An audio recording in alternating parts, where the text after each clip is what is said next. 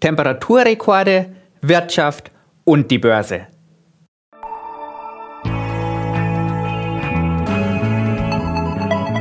Hashtag Volatility, der Anlage-Podcast.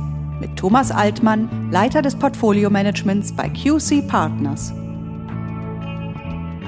Herzlich willkommen zu einer neuen Episode von Hashtag Volatility, dem Podcast über Kapitalmärkte, Geldanlagen und das aktuelle Börsengeschehen. Liebe Hörerinnen und Hörer, heute möchte ich mit Ihnen gemeinsam über das Wetter sprechen. Und zwar nicht über das Urlaubswetter, sondern über die immer neuen Temperaturrekorde und ihre Auswirkungen auf die Wirtschaft. Im bzw. auf dem Mittelmeer war es im Juli so heiß wie nie zuvor. Das Institut für Meereswissenschaften hat am Montag, dem 24. Juli, auf der Wasseroberfläche des Mittelmeers eine Durchschnittstemperatur von 28,7 Grad gemessen. Und auch an Land gibt es neue Rekorde. Die globale Durchschnittstemperatur hat im Juli dieses Jahres gleich mehrere Höchststände in Serie erreicht. Und das, nachdem ja zuletzt sieben Jahre lang kein neuer Maximalwert festgestellt wurde. In Deutschland haben wir dieses Jahr, zumindest bisher, keinen neuen Temperaturrekord. Hier bleiben die 41,2 Grad, die 2019 an zwei Wetterstationen in Nordrhein-Westfalen gemessen wurden, weiterhin der Höchstwert. Einen neuen Rekordwert hat beispielsweise China vermeldet. Dort wurden im Nordwesten des Landes 52,2 Grad gemessen. Aufgrund der großen Hitze haben die chinesischen Behörden zeitweise eine Überlastung des Stromnetzes befürchtet und deshalb Unternehmen und Haushalte zum Stromsparen aufgefordert. Das weckt unschöne Erinnerungen an die vergangenen beiden Jahre, in denen es aufgrund der Stromknappheit phasenweise zu Produktionsstillständen kam. Und damit sind wir bei den wirtschaftlichen Auswirkungen der immer häufigeren Hitzewellen angekommen. Und die sind erheblich.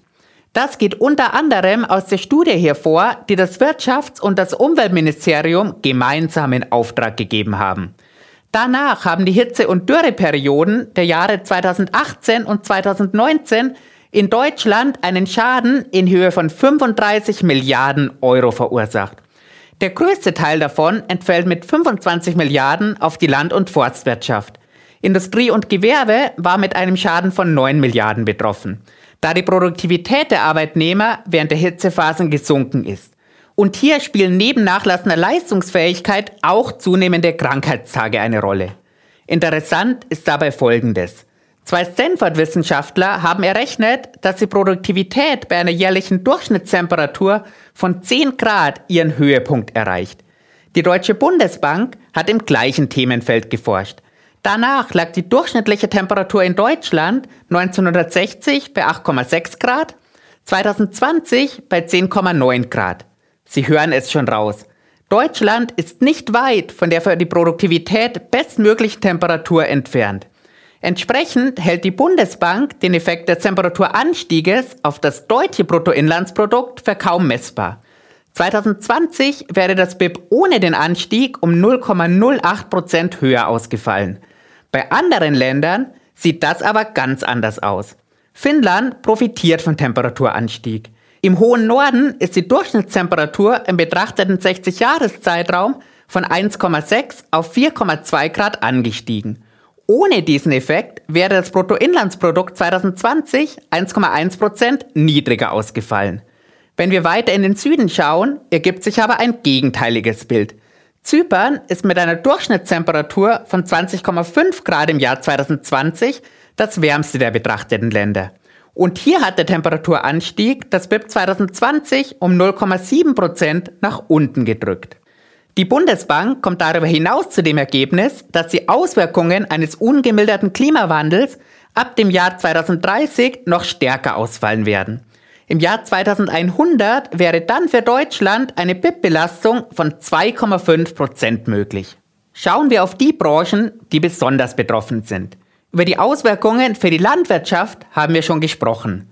Betroffen ist auch die Schifffahrt.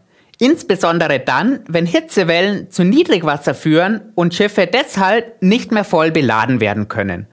Versicherer und Rückversicherer leiden unter den zunehmenden Naturkatastrophen. Die Nachfrage nach Strom steigt in Hitzeperioden stark an. Vor allem dann, wenn alle Klimaanlagen unter Volllast laufen.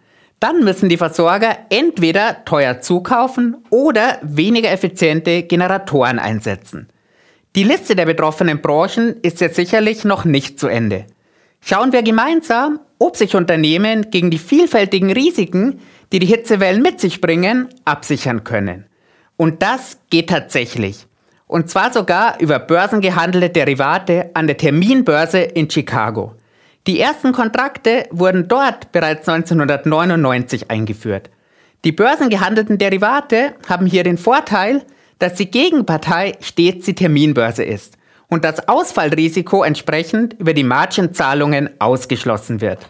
Zudem sind die Kontrakte einheitlich und transparent ausgestaltet. Der Preis ist jederzeit über die Börse sichtbar. Als Grundlage dient bei diesen Wetterderivaten die Temperatur in der jeweiligen Stadt, und zwar während der Laufzeit des Kontraktes.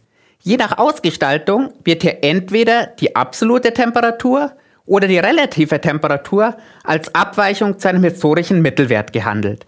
Gehandelt wird die Temperatur aus insgesamt 18 verschiedenen Städten. Von diesen 18 Städten liegen 13 in den USA, beispielsweise New York, Chicago und Las Vegas. Vier liegen in Europa, das sind London, Paris, Amsterdam und Essen. Dazu kommt noch Tokio als asiatische Stadt. Ja, Sie haben richtig gehört. Das deutsche Essen ist im Universum enthalten und dient als Basiswert für Wetterderivate.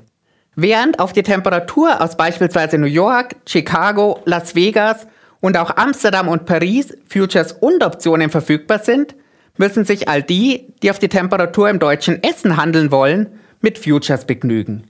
Hierzulande wurden übrigens früher auch einmal Wetterderivate gehandelt. Allerdings hat die Eurex den Handel mit Wetterderivaten bereits 2013 eingestellt. Ich behalte für Sie den Wetterhandel und natürlich auch das Wetter und die wirtschaftlichen Auswirkungen im Blick. Vielen Dank fürs Zuhören, bis zum nächsten Mal und machen Sie es gut. Die im Podcast Hashtag Volatility veröffentlichten Inhalte erfolgen zu allgemeinen Informationszwecken. Es handelt sich nicht um eine Anlageberatung und keine Empfehlung zum Kauf oder Verkauf von Wertpapieren.